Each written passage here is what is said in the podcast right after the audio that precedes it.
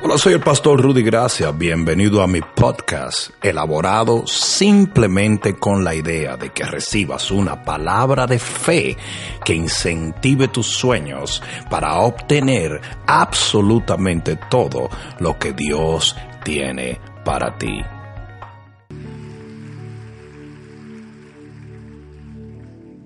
Libro de Primera de Reyes, capítulo 17, versículo 1. Dice la palabra de Dios. Entonces Elías Tisbita, que era de los moradores de Galaad, dijo a Acab, vive Jehová Dios de Israel en cuya presencia estoy, que no habrá lluvia ni rocío en estos años, sino por mi palabra. Alguien diga amén. Y vino a él palabra de Jehová diciendo, apártate de aquí y vuélvete al oriente y escóndete en el arroyo de Kerit, que está frente al Jordán, y beberás del arroyo. Y, que, y yo he mandado a los cuervos que te den allí de comer. Y él fue e hizo conforme a la palabra de Jehová, pues se fue y vivió junto al arroyo de Kerit, que está frente al Jordán. Y mira esto, versículo 6. Y los cuervos le traían pan y carne por la mañana y pan y carne por la tarde y bebía del arroyo. ¿Cuántos pueden decir amén a esto? Primera de Reyes capítulo 19 también versículo del 1 al 6. Dice la palabra. Acab dio a Jezabel la nueva de todo lo que Elías había hecho y de cómo había matado a espada a todos los profetas. Entonces envió Jezabel a Elías un mensajero diciendo, así me hagan los dioses y aún me añadan, si mañana a estas horas yo no he puesto tu persona como la de uno de ellos. Para el que no entiende bien el contexto, Jezabel le está diciendo, te voy a matar. A mí como una suegra, te voy a matar. Dice, viendo pues el peligro, se levantó y se fue a salvar su vida. Y vino a Berseba que está en Judá y dejó allí a su criado. Y él se fue por el desierto un día de camino y vino y se sentó debajo de un enebro y deseando morirse dijo, basta ya, oh Jehová, quítame la vida porque yo no soy mejor que mis padres. Y echándose debajo del enebro se quedó dormido. Y he aquí luego un ángel le tocó y le dijo, levántate y come. Entonces él miró y he aquí a su cabecera una torta cocida sobre las ascuas y una vasija de agua y comió y bebió y volvió a dormirse. ¿Cuántos pueden decir amén a la palabra de Dios? Levanta tus manos bien alto al cielo y dile, Padre mío, ábrame porque te escucho. Una vez más, Padre mío, háblame porque te escucho. Ahora que soy en el cielo, Padre mío, háblame porque te escucho. Amén. Dale un fuerte aplauso al Señor. Un saludo a los pastores mallorquín desde San Diego, nuestros compas. Denle un fuerte aplauso. Es una, son mis grandes amigos. Y cuando digo grandes, porque es mucho más grande, pero eso es otra cosa. Bienvenidos, Dios les bendiga. Dale la mano a la persona que está a tu lado y dile, qué bien te ves. Ahora siéntate y deja de estar piropeando gente.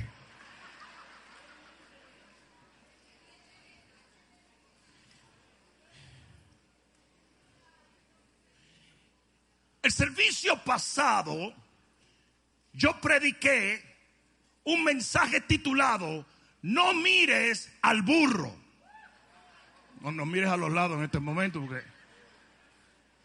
Y el mensaje trataba con el hecho de que no podemos poner nuestros ojos en nuestras debilidades y defectos, sino en la fortaleza y el poder de Dios. La razón por la cual le titulé a esto así es porque cuando Jesús entra en Jerusalén y muchos gritaban Hosanna al que viene en nombre del Señor, el burro pudo haber pensado, están hablando de mí. Y el burro me imagino que hizo, ah, ah, dijo voy a salir en Facebook. Facebook es el Facebook latino. Escucha lo que te voy a decir. La gente gritaba, la gente alababa, la gente sacaba palmas, no por el burro, sino por quien venía encima de él. Y hoy yo te puedo decir a ti, usted sigue siendo burro, pero la unción que usted carga, la gloria que lo lleva,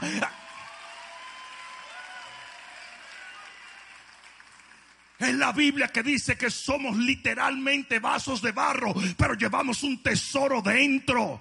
Lo de afuera sigue siendo barro, lo de afuera sigue siendo carne, lo de afuera sigue siendo natural y terrenal, pero lo que llevamos dentro es glorioso, celestial, se renueva cada día, va de gloria en gloria. Ah, yo no sé a quién fue que yo vine a hablarle. Pues hoy yo voy a seguir en la misma línea, más o menos. Y yo voy a enseñarte el por qué. Usted debe de poner sus ojos en Dios y no en usted. Y yo le he titulado este mensaje, El poder de la fragilidad. Escucha lo que voy a decirte porque esto es muy importante. Acabamos de leer dos textos. Acabamos de leer Primera de Reyes 17, 1, 6 y Primera de Reyes 19, 1, 6. En el primer texto vemos a un hombre poderoso. Nadie conocía a Elías. Nadie sabía quién era. Pero en ese momento el hombre se paró, apuntó su dedo al cielo y dijo, los cielos se van a cerrar. Y desde ese momento el hombre se hizo famoso. ¿Tú te imaginas lo que es tener el poder de cerrar el cielo? Ah, no, pero ustedes no están oyendo. Ustedes no están oyendo. Eso es un profeta. Usted sabe que, hoy hay muchos, muchas profetas, no profetas. Y son los profetas que te dicen, ya te, te dicen Señor, alámame, alámame, alámame. ¿Qué es lo que yo estoy haciendo? Yo no estoy cantando, cállate la boca. Estoy tratando de alabarle por tú estás hablando. no, no puedo. Esos no son profetas, son profetas. Pero hay hombres de Dios y hay mujeres de Dios que pueden hablar a los cielos. Los cielos se cierran. Hay algunos aquí que estén entendiendo lo que la palabra está diciendo. Y Elías nadie lo conocía, pero en ese momento el hombre se hizo popular y todo el mundo comenzó a hablar de un profeta que podía cerrar los cielos. Alguien debió decir amén aquí. Escucha esto, porque es importante. Este hombre, en el versículo 1 de Primera de Reyes 17.1, él pudo cerrar los cielos. En el versículo 2, el Señor le habla directamente al oído. El hombre tenía discernimiento. En el versículo 3, el hombre se mueve en total fe. En el versículo 6, él llega al lugar donde Dios le dijo, a la hora que le dijo y de la manera que le dijo. Y cuando llegó allí, aunque había hambre en la tierra entera, había carne y había pan. Hay alguno aquí que está entendiendo lo que la palabra está diciendo. Él confirmó en ese momento que Dios era extremadamente poderoso. Pero eso no se acaba allí, sino que el hombre tiene tanta fe que el hombre mantiene el milagro corriendo por días, semanas y meses.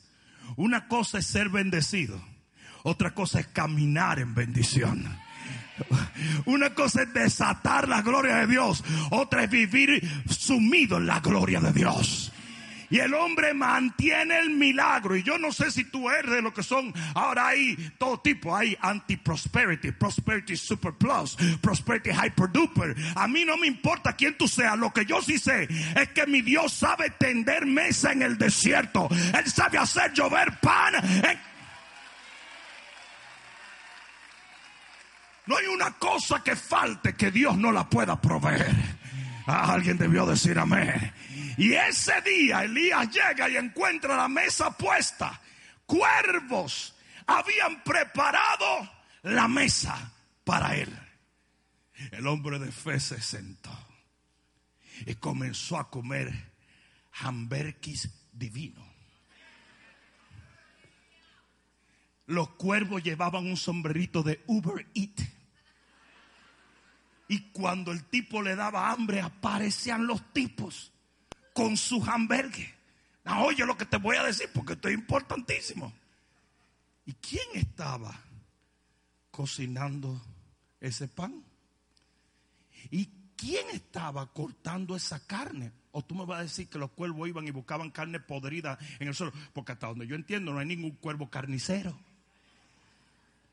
O sea que Dios preparaba la provisión y se las entregaba a los cuervos y los cuervos la traían tal y como Dios la envió.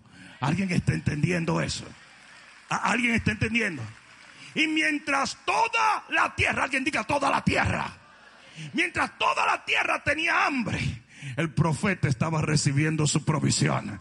A mí no me importa cómo va la economía aquí o en China o en África. A mí lo único que me importa es que yo soy hijo de Jehová Jireh y Él es el Dios que pro... Parece que hay alguno que está entendiendo el mensaje aquí. Pero amárrate los pantalones porque aquí es donde vienen los heavy duty funky Robbie Wow. En Primera de Reyes 17, 1, 6. Nosotros vemos un hombre empoderado por la fe. Vemos un hombre ungido. Vemos un hombre con dones del Espíritu. Vemos un profeta de Dios. Vemos un hombre, aleluya, con millones de seguidores en Facebook. Pero en Primera de Reyes 1, 19, 1 al 6, vemos un hombre sin fe. Vemos un hombre lleno de temor. Vemos un hombre corriéndole a Jezabel. Vemos un hombre que no tenía fuerza sino agotamiento. Vemos un hombre que no estaba oyendo a Jehová, sino lo que Jezabel decía. Vemos un hombre que no tenía deseo de orar o buscar de Dios, sino de quejarse y decir me quiero morir. Vemos un hombre que tenía una autoestima por el suelo, porque decía yo no soy mejor que ninguno de los pecadores de mis padres. Vemos un hombre que no tenía comunión con Dios, ni fe en Dios, porque fue capaz de decir a Jehová, basta ya Jehová, estoy harto de esto, estoy cansado. Ese no era el Elías que le habló a los cielos. Ese no era el Elías que tenía el poder que nosotros conocemos. Ese no era el Elías que podía poner a Jezabel a temblar, sino más bien el Elías que estaba temblando por una palabra de Jezabel. Y aquí es donde viene lo importante. Cuando Elías tenía fe, el Señor le envió cuervos para que le dieran pan y carne. Pero cuando Elías perdió su fe, el Señor dijo, ni siquiera cuervos le voy a enviar. Los ángeles del cielo vinieron a cocinarle al hombre de Dios. Yo no sé a quién yo vine a hablarle hoy, pero Él sigue siendo tu Dios en las buenas, en las malas. Oh, no, no, no, no, no. Si se lo vas a dar, dáselo fuerte. Aleluya. Aleluya. Cuando él estaba empoderado, Dios le envió cuervos. Pero cuando estaba hecho una porquería, Dios le envió ángeles. Y escucha lo que te voy a decir. Eso tiene una respuesta. Y la respuesta es que hay más poder en la fragilidad que en nuestra fuerza.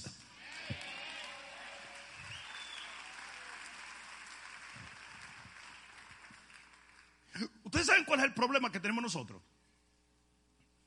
Que nosotros tenemos una fe cavernícola. Se nos enseñó, mi, bueno, todo saldrá bien. Mi malo, todo saldrá mal. Eso es cavernícola, chicos. Usted tiene un sonido cavernícola por ahí que me ponga. ¿Hay algún sonido cavernícola? Mira, déjame decirte una Es como, dile, dile que está a tu lado. Me good. Everything will be good. Me bad. Everything will be bad. ¿Qué? Tontería acabas de decir? Pero esa es la mente que tenemos nosotros. Somos unos cavernícolas todos. Somos el eslabón perdido, somos los cristianos. Porque nos hemos agarrado ese cuentazo de que para que todo salga bien yo tengo que ser perfecto. ¿Quién te dijo eso a ti? Es por eso que nunca has logrado creer en Dios con todo el corazón. Porque mi compadre, a veces usted lo hace todo bien y todo sale mal. Y a veces usted lo hace todo mal y todo sale bien. ¿Por qué? Porque usted no puede poner sus ojos en su conducta. Usted tiene que ponerlo en la bondad de Dios, en el favor de Dios. Usted tiene que poner sus ojos en Jesús.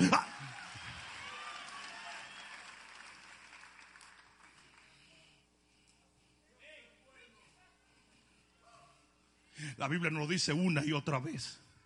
Usted no puede quitar sus ojos de Jesús. Usted no puede quitar sus ojos de Dios. Porque en el momento en que pones tus ojos en ti, tu fe comienza a destruirse y a desvanecerse. Porque usted es un saco de locuras. Yo no. Yes, you. Usted mismo. Elías era un hombre sujeto a pasiones semejantes a las nuestras. Si tú no entiendes esto, Elías era como tú y como yo. Que en momentos podíamos estar fu y en momentos estábamos fa. En momentos volábamos y en otros nos arrastrábamos. Y la gloria de Elías nunca fue Elías, sino el Dios de Elías. Y lo mismo vengo a decirte hoy, es por Dios, para Dios, en Dios.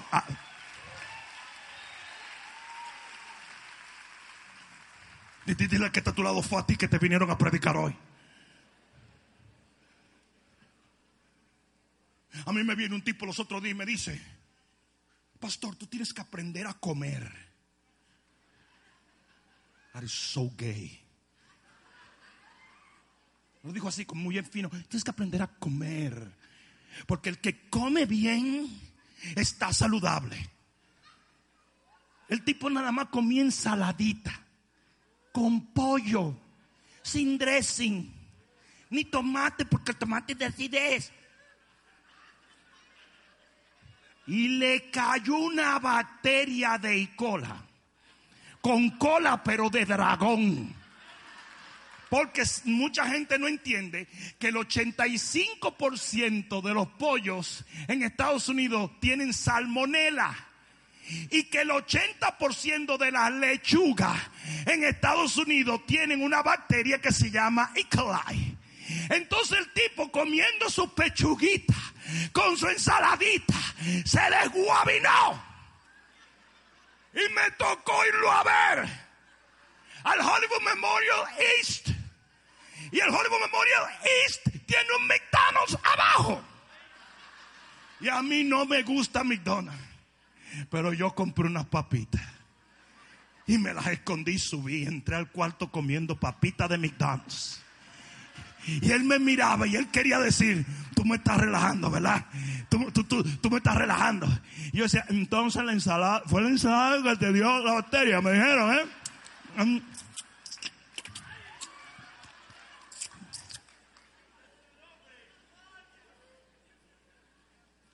Pero si so, así que nosotros hacemos. Si usted come bien, todo le va a ir bien. Ahora está todo el mundo en el keto diet. Keto viene de ketoyazo. Como que usted va a comer así toda su vida, ¿verdad? Yo me como tres albóndigas al día. Ajá. y cuando se salga de la dieta y le pase por el lado a un sándwich cubano. Keto, yo. Ah, tú no crees en dieta. Hombre, agarren la onda. Oigan lo que estoy diciendo. No siempre hacemos las cosas bien y salen mal. Y no siempre hacemos las cosas mal y salen bien. Usted no puede vivir pendiente a su conducta. Usted tiene que vivir por la fe en el Rey de Gloria. Usted tiene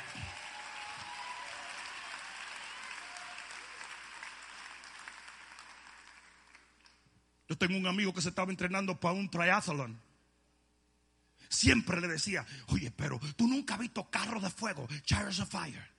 Que, que, dice, que dice que cuando le caía el Espíritu Santo, tan, tan, tan, tan, tan, tan, tan, tan, tan. Ustedes han visto esa película, ¿verdad? Y ese era, un- hombre que en los años 1660, de- para que después no digan este hombre no sabe lo que está hablando, es una historia real. Y dice que él empezó a correr, pero que cuando le caía el fuego de Dios, eso era como que le encendían dinamita y el tipo literalmente se volvía biónico. El tipo volaba. Y yo le decía al amigo mío, you know, oye, ¿por qué es que tú no vienes al Señor? Tú eres un, atleta, eres conocido, ah, eh, te estás convirtiendo en una sensación, bro. Dale la gloria a Dios. No, pues tú sabes, más tarde, ahora mismo, lo mío es esto. Mano, y lo atropelló un camión en su bicicleta entrenando para un triathlon. ¿Se murió, pastor? No, pero lo de Guavi no.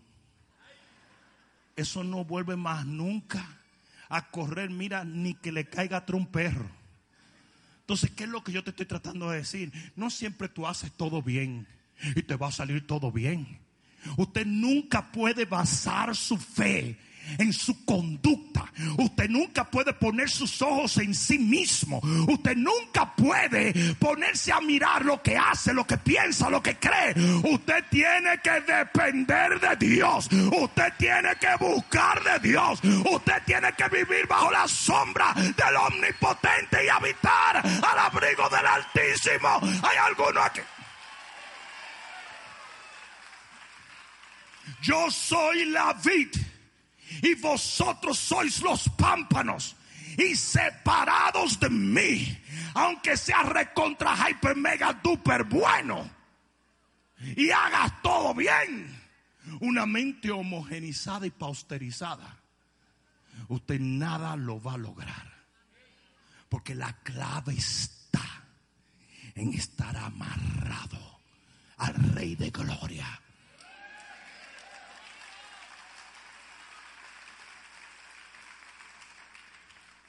Aquí viene. Él no es solamente tu Dios cuando estás empoderado en la fe. Él no es solamente tu Dios cuando estás firme en la esperanza. Él no es solamente tu Dios cuando estás bautizado en pureza. Él no es solamente tu Dios cuando estás lleno del Espíritu. Él no es solamente tu Dios cuando estás en tu asignación y haciendo su voluntad. Él es tu Dios en las altas, en las bajas, en la orilla o en el mar, en el temblor de tierra cuando hay paz. Él sigue siendo tu Dios en la muerte, en la vida, en lo bueno, en lo malo, de día y de noche. Él es tu Dios, Él es tu Dios, Él es tu Dios.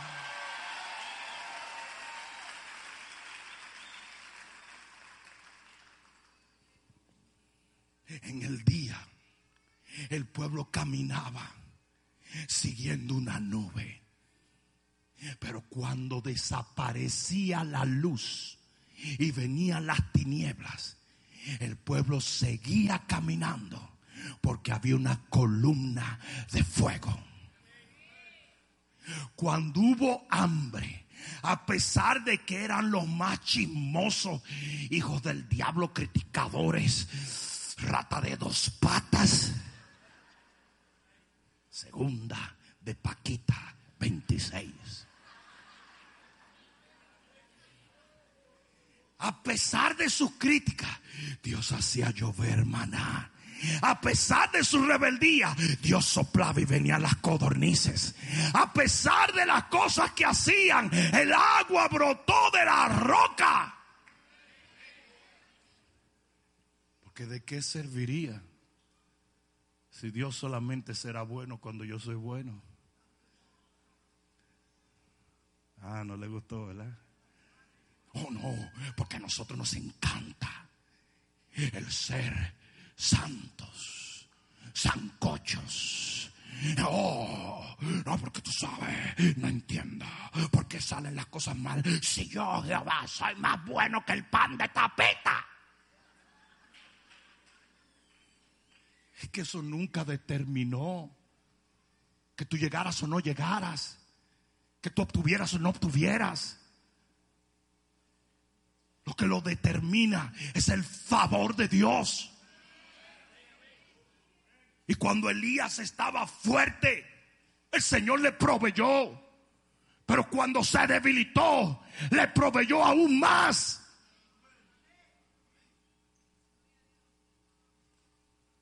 La Biblia dice, sacudo al que titulado, es la Biblia que dice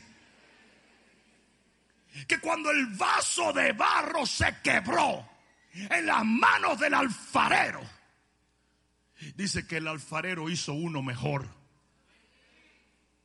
Él nunca hubiese hecho uno mejor si no se quiebra. Entonces la fragilidad de ese vaso provoca una acción más poderosa de parte de Dios. Hay poder en nuestra fragilidad. Yo dije, hay poder en nuestra fragilidad. La Biblia dice que Pedro caminó en fe sobre las aguas. Uy, no me venga con el cuento de que eso no fue impresionante. Si ahora mismo usted y yo vamos a ese lago de ahí atrás y, se, y yo tiro una pelota y usted camina sobre las aguas, olvídese que usted va a ser mi copastor. No el pastor, mi copastor. Usted tiene un ascenso inmediato. Eso fue impresionante. La fe que tomó para que ese tipo caminara sobre las aguas fue impresionante. Mientras todo el mundo estaba en el yate. Todo el mundo, Pedro, Pedro, Pedro, wow, wow, wow, wow, wow, wow, wow. Aquello fue impresionante. Pero de repente su humanidad lo tomó. Y el tipo se empezó a debilitar en la fe y comenzó a temer. Y yo sé que algunos de ustedes no lo quieren aceptar, pero muchos de ustedes llegaron con más temor que fe. Están amedrentados por la situación, asustados por el diagnóstico, temerosos de lo que pueda pasar. Y ustedes piensan que porque están en ese estado, el Señor no los va a escuchar. Pues yo te vengo a decir, eso no es cierto. Él sigue siendo tu Dios. Él sigue siendo tu rey.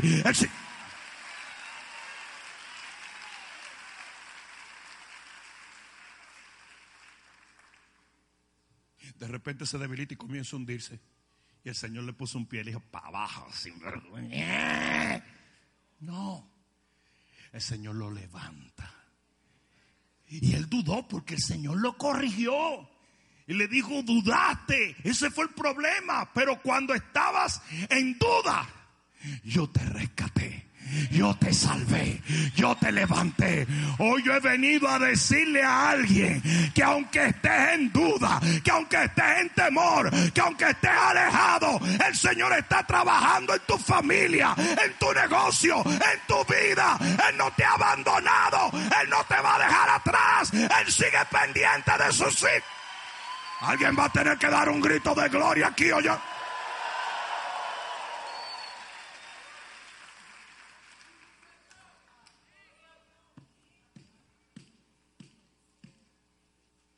El hijo pródigo recibió más después de entollarlo todo que antes de entollarla.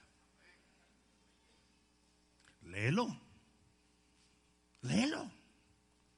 Jonás encuentra su verdadero propósito a través de la porquería. No, Dios no solamente es Dios de los perfectos. Él es Dios de los imperfectos.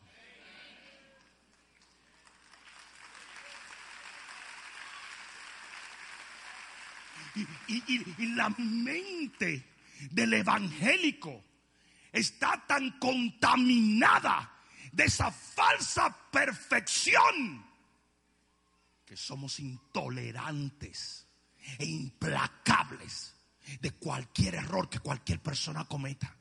O es más, ni siquiera un error que muestre un poquito de debilidad es más que suficiente para que lo odiemos.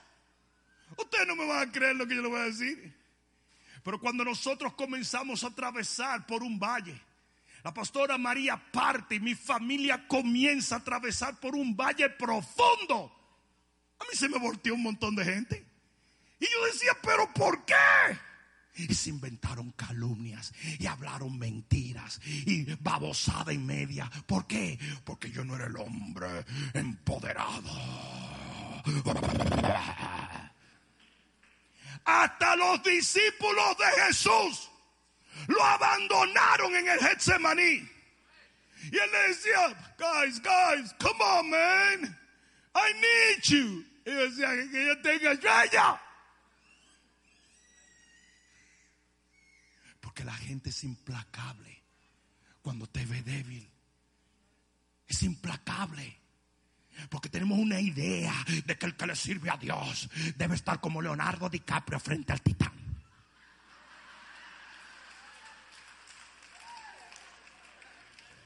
Y se nos olvida que el Titanic se hundió. No, en este reino no todo es color de rosa. En este reino no todo te va a salir bien. En este reino no todo va a ser alábale que se te trepa raba cachaba cababa. En este reino no funcionan las cosas así.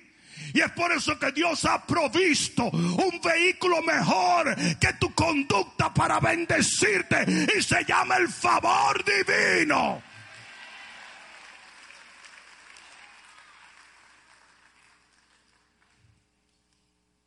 En segunda de Corintios capítulo 12, versículo 7. Léelo si te atreves. Dice, nada más y nada menos que Pablo, el hombre que hasta el infierno lo conocía. Los demonios decían, a Pablo yo lo conozco, papá. Ese es un sicario. Ese de los zetas del cielo. Y para que la grandeza de las revelaciones, porque el tipo tiene unas revelaciones brutales, no me exaltase desmedidamente. Me fue dado un aguijón en la carne, un mensajero de Satanás, no de Jehová. Digan Satanás. Porque mucha gente dice que fue Dios. No. Un mensajero de Satanás que me abofetee para que no me enaltezca sobremanera. Respecto a lo cual tres veces he rogado al Señor que lo quite de mí. Y Él me ha dicho, y Él me ha dicho, y Él me ha dicho, bástate mi gracia. ¿Sabes lo que el Señor estaba diciendo? Tu triunfo está en mi gracia. ¿Y cómo tú obtienes gracia? Cuando estás sin fuerza. Cuando no tienes cómo defenderte lo que el Señor le estaba diciendo es, tú me estás pidiendo a mí, pero cada día que pasa, cada vez que el enemigo te da una galleta, yo me hago más poderoso en ti.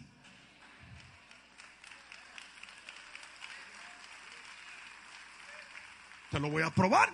Mira donde Pablo lo afirma. Dice esto. Dice, y me ha dicho, bástate en mi gracia, versículo nuevo, porque mi poder, diga mi poder se perfecciona, o sea, crece, se incrementa o alcanza su máximo potencial en la What? En la debilidad. Entonces, cuando tú ves a alguien débil tambaleándose, medio guañingao, en los términos espirituales, ese puede estar mucho más poderoso que el que dice, oh, esto dice Jehová. Y shut up. Ah, pero a quién nosotros consideramos más fuerte, al que está más derechito, ¿sí o no? Tú sabes, en la tormenta vemos a Jesús hacer dos cosas. Una, echarse una siesta y otra pararse y reprender los vientos. Ustedes saben lo que nosotros creemos que es poder, reprender los vientos. Pero ustedes saben lo que es poder, es poder dormir en la tormenta.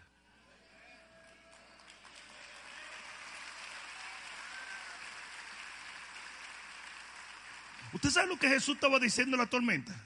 Esto no se va a hundir. ¿Por qué? Porque yo voy aquí. Yo iba viajando en un avión y se me sentó una señora. Tenía que ser sobrina directa del Papa. La señora tenía un cuadro de una virgen, pero un cuadro que se lo llevaba, sabrá Dios a quién. Y lo tenía por aquí. Y de repente comienza a sacudirse ese avión. Pues yo le estoy hablando a usted de cómo que el Gadareno era el piloto. Y de repente el avión se está sacudiendo y la señora se está desesperando y aprieta el cuadro y comienza. Ustedes saben que los primeros raperos fueron los católicos.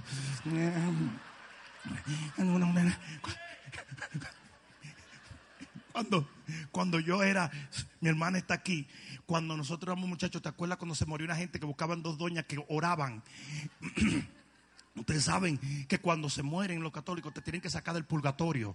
Y para sacarte del purgatorio hay que hacerte nueve días de rezo. Y en esos nueve días de rezo buscaban dos sicarias, dos doñas, que eran las oradoras más heavy de la historia. Eran literalmente como Tupac and Biggie, pero católica. ¿Cómo se llamó? Rezadora, eso mismo, ¿tú te acuerdas? Entonces era una, era larga y flaca con unos lentes. Y otra era una doñita chiquitita y gordita. Y se sentaba una en un lado y otra. Y arrancaban el rezo. Y ella comenzaba.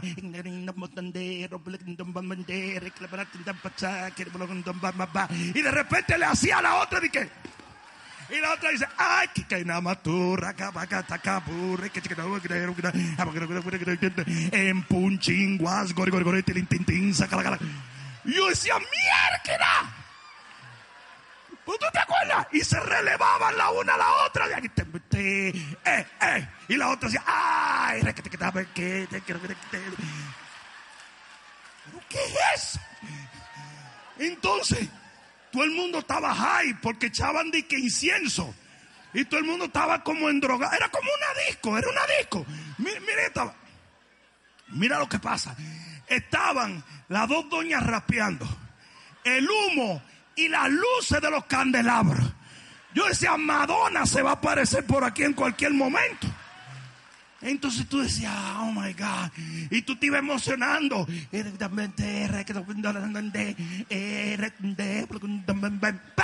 Y la otra decía, oh,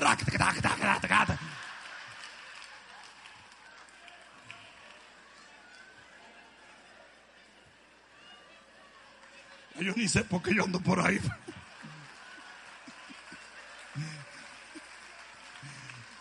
Eso eran nueve días. Yo no sé por qué me metí por ahí, pero eran nueve días de rezo para sacarte del purgatorio.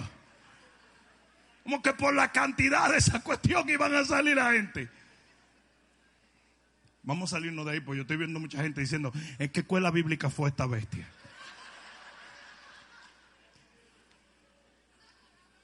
Dice, por tanto, de buena gana, me gloriaré más bien en mis debilidades para que repose sobre mí el poder de Cristo.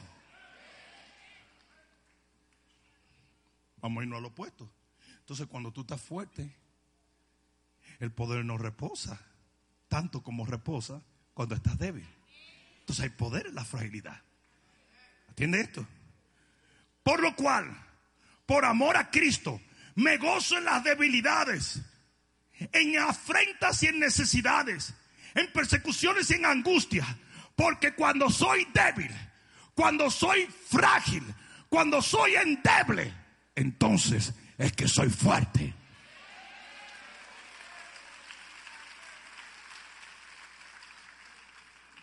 Pero ¿a quiénes llamamos nosotros fuertes? A los empoderados.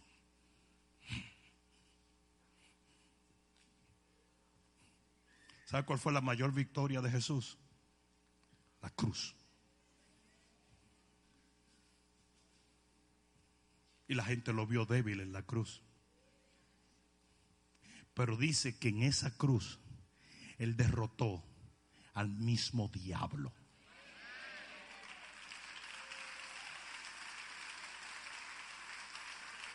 Ah, pero cuando creían que Jesús estaba fuerte? Cuando echaba fuera demonios.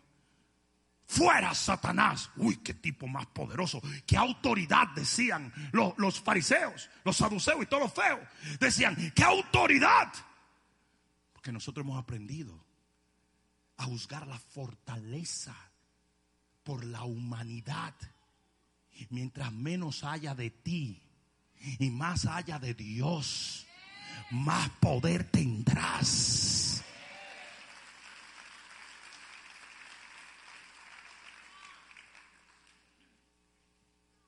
Nos ve a los hombres de Dios y piensa que porque tenemos un defecto, tenemos otro defecto, estamos mal. Pues tú también los tienes.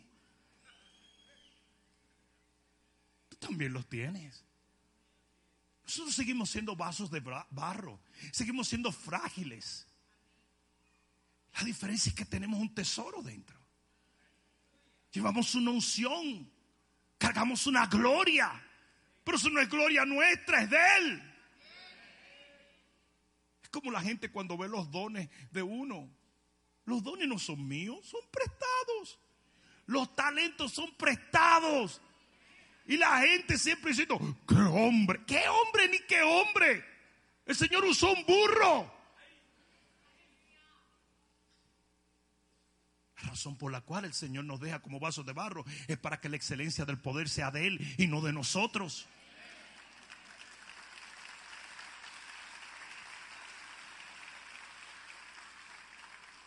Voy a terminar con esto. Entonces, si el Señor vino y alimentó a Elías cuando Elías estaba en su peor momento, si el Señor vino y envió sus ángeles a levantarle, fortalecerle y guardarle, en un momento donde él ni siquiera quería vivir, mucho menos orar o creer por un milagro. Si no lo hizo por la conducta o la fe de Elías, ¿por qué lo hizo entonces? Y yo te lo voy a decir. Él lo hizo por tres cosas. Número uno, su favor. Que no se te olvide ni por un momento que tus errores no cambian a Dios él sigue siendo misericordioso. Ay, ¿qué quiere decir eso, pastor? Que vamos a cometer errores. Absolutamente no.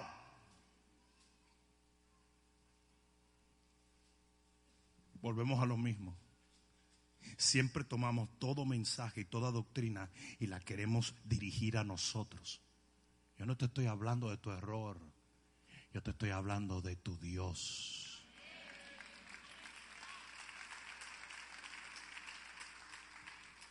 Que no se te olvide su favor. Que nunca se te vaya de la mente que aunque tú la riegues porque la riegas, Él sigue siendo bueno.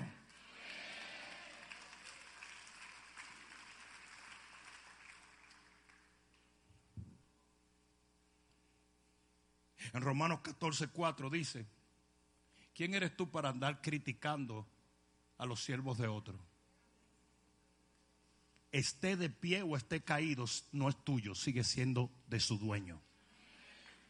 ¿Y tú sabes cuál es el problema de la gente? Que tú no entiendes que el hermano al cual tú criticas no te pertenece a ti, le pertenece a Dios. Y le sigue perteneciendo a Dios, esté caído o esté de pie. El hijo pródigo estaba en la posilga de los cerdos y dijo en la casa de mi padre. Porque hasta donde yo entiendo, el padre nunca le envió una carta y le dijo, ya no eres mi hijo. Él seguía siendo su padre en la posilga de los cerdos como fue su padre en el palacio. Y se lo demostró cuando él volvió. Le dije, mi hijo, dijo él, mi hijo estaba muerto, pero ahora está vivo. Siempre fue su hijo. Siempre fue su hijo. Si tú puedes criticar a mis hijos, pero a mí me vale tres pepinos. Siguen siendo mis hijos siguen estando bajo mi favor y yo soy un papá, pero malo, más malo que una peste a sobaco.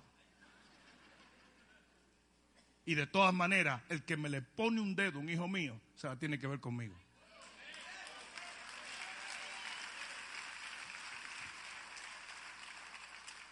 Está mi, mi, mi varón mayor.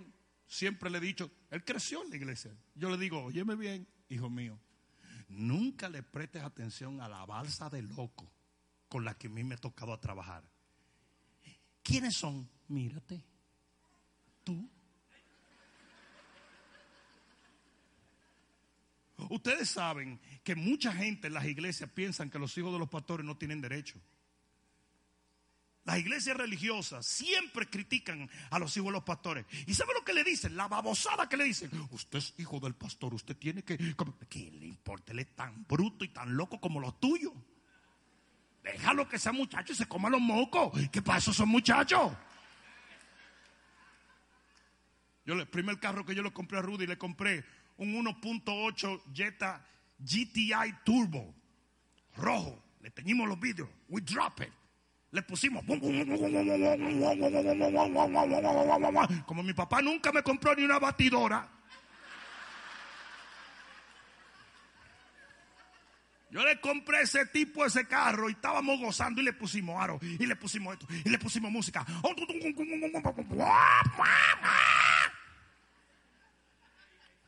Un día le digo a Rudy, Rudy, déjame gozarlo. Me dice, está bien, papi.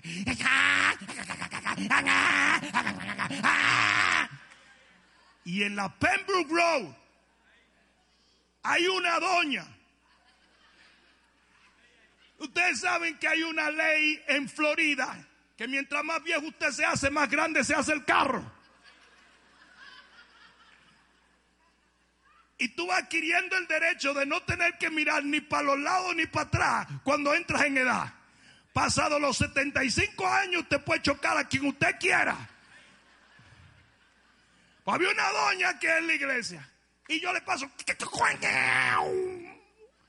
Y ese carro tenía una placa que se llama Cardia, que fue el primer grupo de alabanza que tuvimos con mi hijo Ru. Y esa señora vio eso el sábado y el domingo pidió una audiencia conmigo. Ella entra y me dice, mire pastor, yo le voy a decir a usted una cosa. Yo llevo muchos años sirviéndole al Señor. Yo imaginé que ya desde, Noé ella era de la que entró al arca.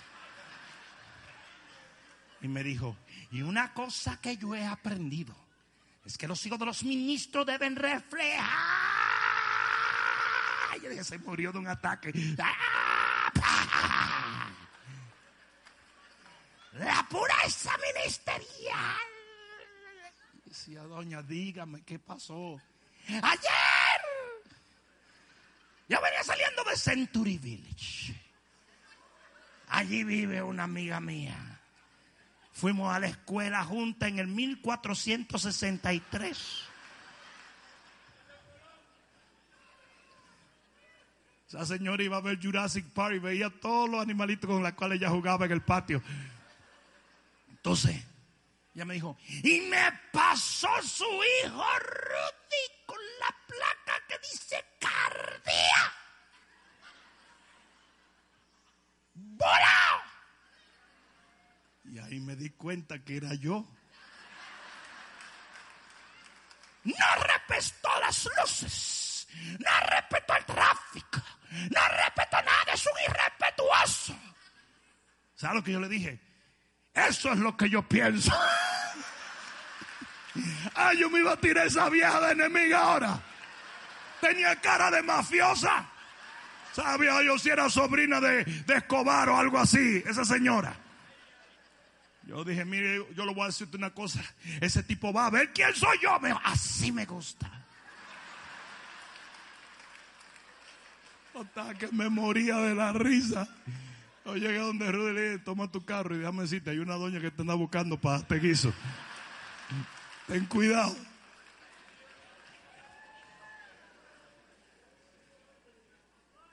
Pero ese es mi hijo, no tu hijo.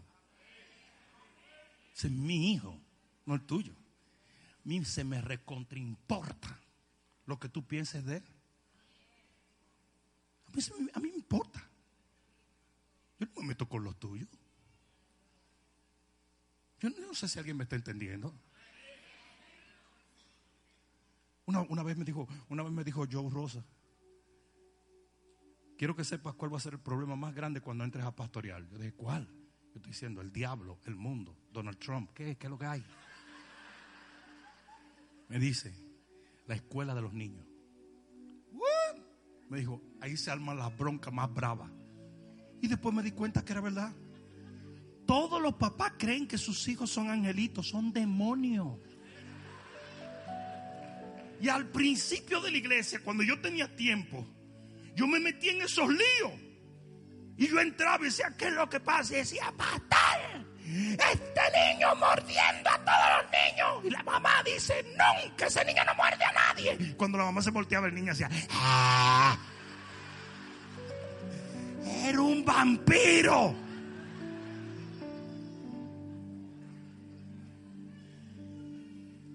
¿Sabes qué es lo que pasa? Todo el mundo mira el hijo del otro como el problema. Para que los tuyos sí que son lindos. Eso es lo más lindo que hay. Eso es lo más lindo que hay. ¿A ti? Nunca se te olvide que tú le perteneces al Señor.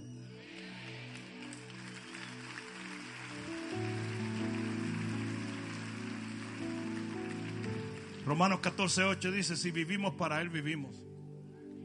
Y si morimos, para Él morimos. Vivo y de pie, muerto y acostado en la tierra, seguimos siendo de Él.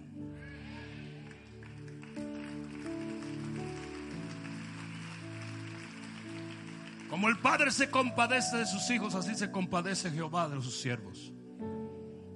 Y cuando Él se le aparece a Elías, Él no se le aparece a Elías y lo alimenta porque Elías lo hizo bien. Él se le aparece a Elías simple y llanamente porque Elías seguía siendo de él. Si José estaba en la cárcel, pero seguía perteneciéndole a Dios. Sadrach, Mesach y Abednego estaban en el horno de fuego, pero seguían perteneciéndole a Dios. Daniel estaba en el, en el foso de los leones pero seguía perteneciéndole a Dios. El hijo pródigo estaba en la posilga, pero seguía perteneciéndole a Dios. El profeta estaba en la cisterna, pero seguía siendo de Dios. Moisés estaba en el desierto, pero seguía siendo de Dios. Porque nada cambia a Dios. Tus circunstancias pueden cambiar hasta tu conducta puede cambiar en un momento. Tu fe puede flaquear. Pero Dios sigue siendo el mismo.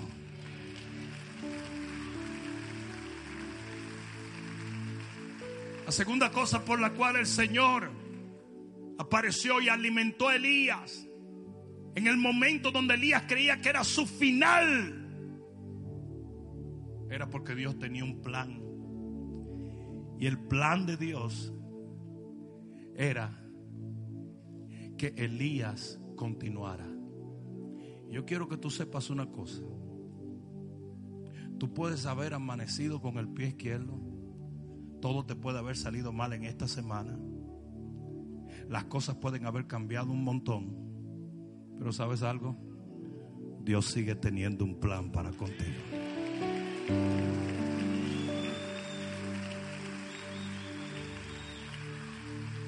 En el libro de Hechos 19:21, de repente Pablo recibe una revelación. Y es que Dios quería que él fuera a Roma. En Hechos 23:11 se arma un lío y casi matan a Pablo. Y el Señor se le aparece a Pablo y le dice, ánimo, porque necesito que vayas a Roma. Cuando Pablo se encamina a Roma, viene un huracán llamado Euroquidón y en el 27-22 Pablo se está hundiendo la barca y le dice a la gente, hey, tengan buen ánimo. Y la gente dice, pues este tipo está tostado. ¿Cómo que tenemos buen ánimo? Dice, tengan ánimo, porque el Señor se me apareció y me acordó que yo tengo que llegar a Roma. O sea que aunque esta barca se llene de agua, si el Señor tiene que mandarnos una ballena que nos lleve allá, nos va a llevar allá.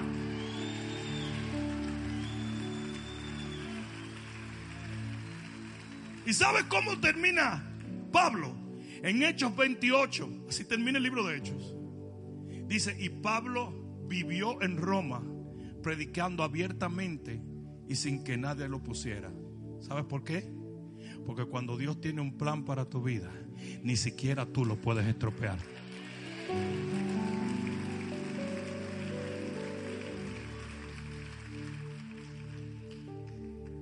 Y termino con esto. La tercera razón por la cual el Señor pasó y alimentó a Elías en un momento donde Elías parecía que no iba a llegar a ningún sitio. Era por la intención de Dios. ¿Cuál era la intención de Dios? La intención de Dios era arrancarle la cabeza a Jezabel. Y había una sola persona que tenía la unción para hacerlo y para pasarla. Y era Elías. Y cuando Elías se ve en una cueva, el Señor le dice, mira, no te preocupes, tú todavía no te vas, oye, oye, tienes que ungirme a Eliseo, tienes que ungirme a Jehú y tienes que ungirme a fulano por rey, porque esta trilogía va a acabar con el imperio de Jezabel. Señor, pero que no te preocupes, que nadie te va a poner un dedo. ¿Tú, tú quieres que yo me devuelva? Devuélvete que no te van a tocar, chico. Porque hasta que usted no termine con mi propósito, nadie le puede poner un dedo encima.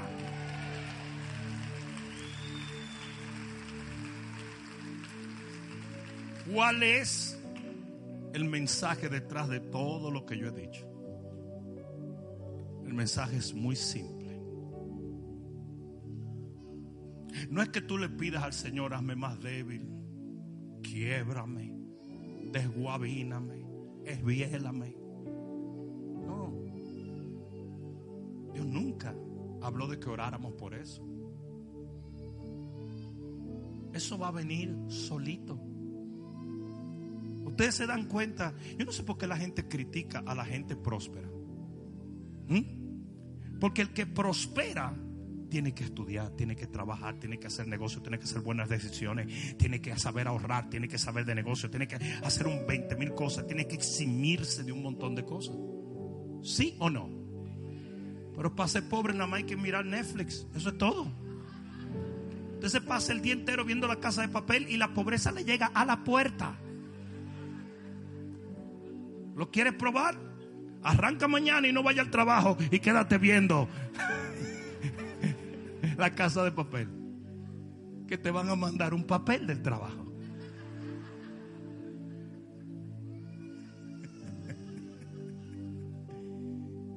Tú no tienes que orar porque las cosas vayan mal, porque haya debilidad, porque haya problemas, porque eso viene solo. Lo que sí tú tienes que hacer es entender que tú no puedes juzgar tu esperanza por los hechos que te acontecen. Tú no puedes basar tu destino en las cosas que están aconteciendo en tu vida. Porque muchas veces lo que tú crees que vino a destruirte, lo único que va a hacer es promoverte. Me hubiera gustado que alguien dijera amén, pero con fuerza. Entonces, cuando tengas fe, dale con fe. Cuando no la tengas, confía en Él. Confía.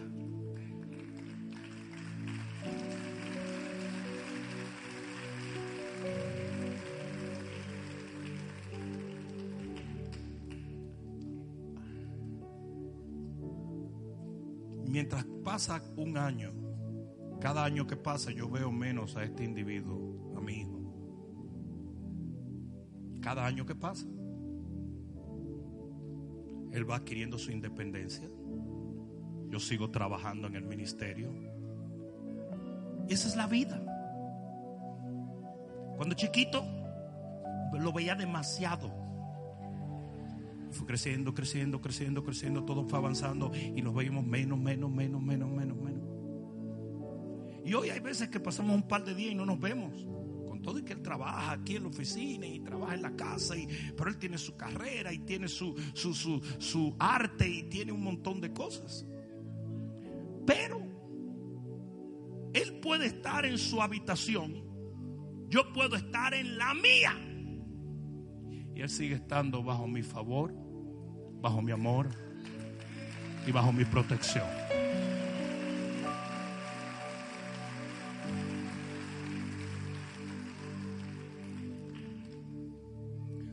Cerca, cuando estamos lejos, cuando hablamos y cuando no hablamos, cuando nos vemos o cuando no nos vemos, Él sigue siendo mi hijo.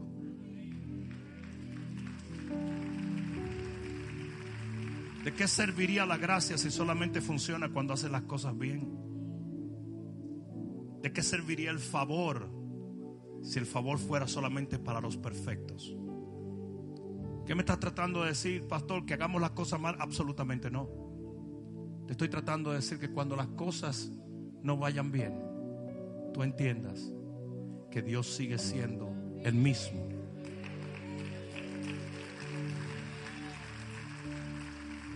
Y que muchas veces tus momentos de fragilidad son los momentos de mayor fortaleza en tu vida. Por lo tanto, quita los ojos de las circunstancias. Quita los ojos de tu conducta. Quita los ojos de ti mismo y ponlos únicamente en Dios.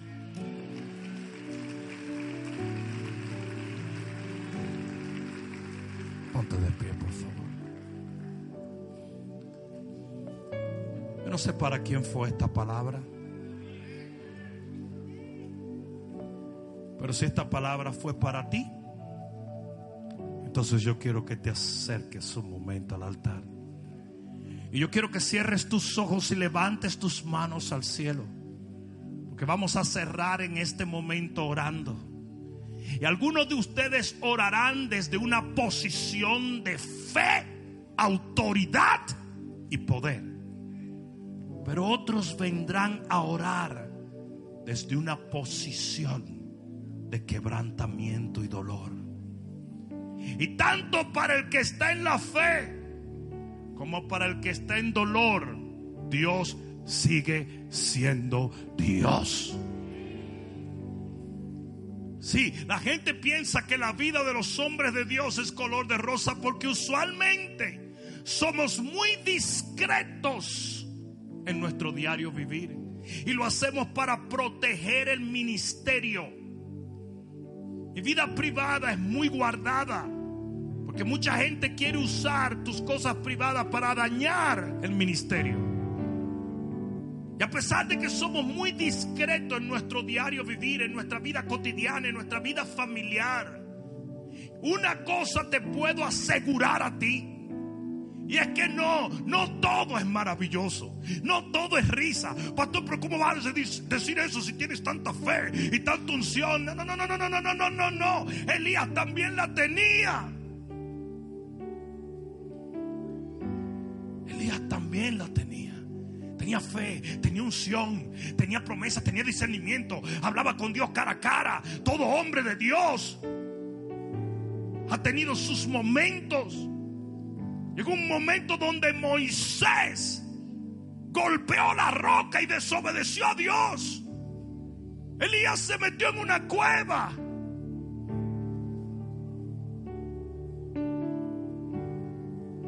Sara se rió del Señor. Abraham se acostó con Agar. David asesinó a un hombre. Salomón desobedece a Dios y se envuelve con mil mujeres. Hubieron momentos muy difíciles en la vida de todos esos hombres de Dios. Pedro casi mata a un hombre después de negar a Jesús. El problema está en, la, en el concepto de perfección evangélica que se nos ha impuesto, que no es real y nunca lo ha sido. La iglesia es un hospital, no un museo de santos. Ustedes son obras en procesos. Yo dije, ustedes son obras en procesos. Y en ese proceso habrá lágrimas y habrá risas. Habrá tristeza y habrá victorias. Habrá problemas y habrá testimonios. Hay alguno aquí que puede entender eso. Y tanto en el valle como en la cúspide, tu Dios te sigue amando.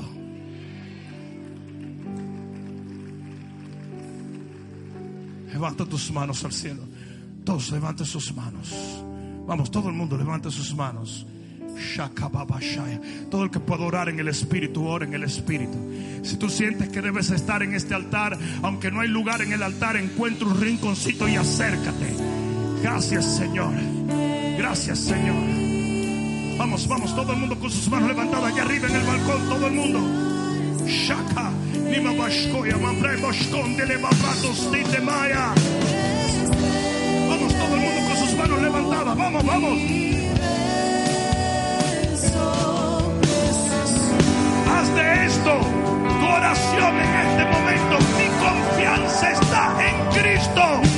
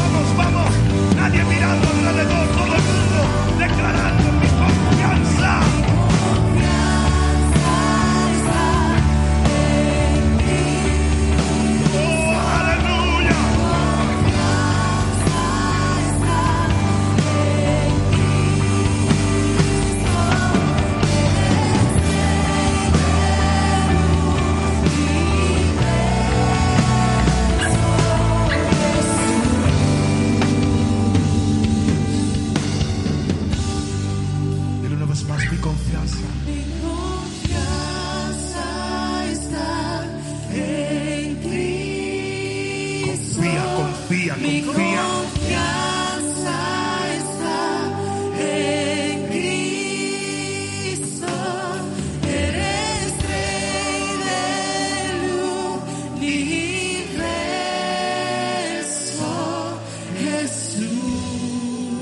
Levanta tus manos al cielo. Todo el que pueda orar en el Espíritu, comienza a orar en el Espíritu. Vamos, vamos, vamos, vamos. Todo el mundo orando en el Espíritu. Hoy se rompe. Yo dije, hoy se rompe. Hoy se rompe todo espíritu de culpabilidad y condenación. Todo aquello que ha venido a decirte, no llegarás por esto o lo otro. Hoy yo te digo en el nombre de Jesús, si Él es por ti, ¿quién estará contra ti? Si Él es quien te lleva, ¿quién podrá detener tu proceso? Yo he venido a darte un mensaje de parte de un Dios que nunca te abandona. De parte de un Dios que te ve a través de la sangre de su Hijo Jesús. De parte de un Dios que ha estado contigo y permanecerá hasta el final a tu lado. Ni siquiera tú mismo te puedes ver como Él te ve. Ni siquiera tú mismo puedes valorarte como Él te valora. Ni siquiera tú mismo puedes entender el por qué Él se obsesionó contigo a tal extremo que prefirió morir antes que vivir sin ti. Él te ama. Yo dije, Él te ama. Yo dije, Él te ama cuando estás fuerte, cuando estás débil, cuando estás lleno, cuando estás vacío, cuando estás lleno de esperanza y cuando la has perdido, cuando tus anhelos son seguros y cuando sientes temor. Él te ama, Él te ama. Y por eso a pesar de las olas, a pesar de las ondas, estás aquí todavía. Y el enemigo trata de alejarte y tú vuelves. Y el enemigo trata de estorbarte y tú vuelves. Y el enemigo trata de poner una barrera y tú vuelves. Y vuelves y vuelves. Porque Él no te dejará ni te abandonará hasta el final de los tiempos. It's all about God. It's not about us, but about Him. Tiene que ver con nosotros. Tiene que ver con Él. Y si tú eres capaz de creerlo, tú te vas a aferrar a Dios y no va a haber nada. Nada. Absolutamente nada que te haga variar en tu entendimiento de que aquel que comenzó la buena obra en ti no cesará hasta terminarla. O alguien debió decir amén allí. O alguien debió decir amén allí.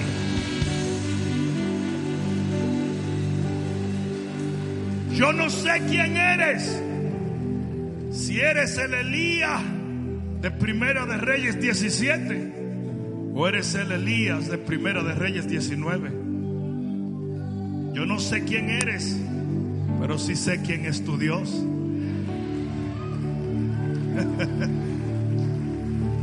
y tu Dios es tan Dios de los Elías en Primera de Reyes 17 como de los Elías en Primera de Reyes 19. Yo me puedo parar hoy delante de ti y darte una garantía. Y es que tú vas a terminar esta carrera en victoria. Contigo hay uno que no pierde una guerra. Contigo hay uno que no pierde batallas. Contigo está el soberano de Israel. Con lágrimas o risa va a acabar en victoria. El Señor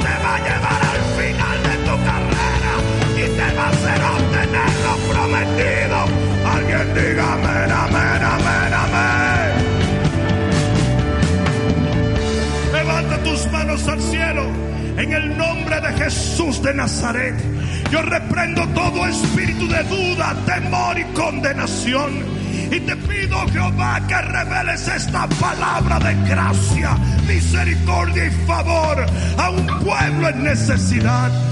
Padre mío, en el nombre de Jesús, a los que están empoderados en la fe y a los que han perdido su fe, ministrales en este momento y dales la certeza de que tú que comenzaste la obra en ellos, no te detendrás hasta terminarla. Hoy yo decreto sanidad sobre tu vida. Hoy yo decreto liberación sobre tus emociones. Hoy yo decreto en el nombre de Jesús un nuevo comienzo por Dios, para Dios y en Dios. Y en el nombre que es sobre todo nombre, te exhorto a animarte porque lo que viene es mucho mejor que lo que está quedando atrás. En el nombre de Jesús, el que lo crea, diga amén. Vamos a darle un grito de victoria al Rey. Aleluya.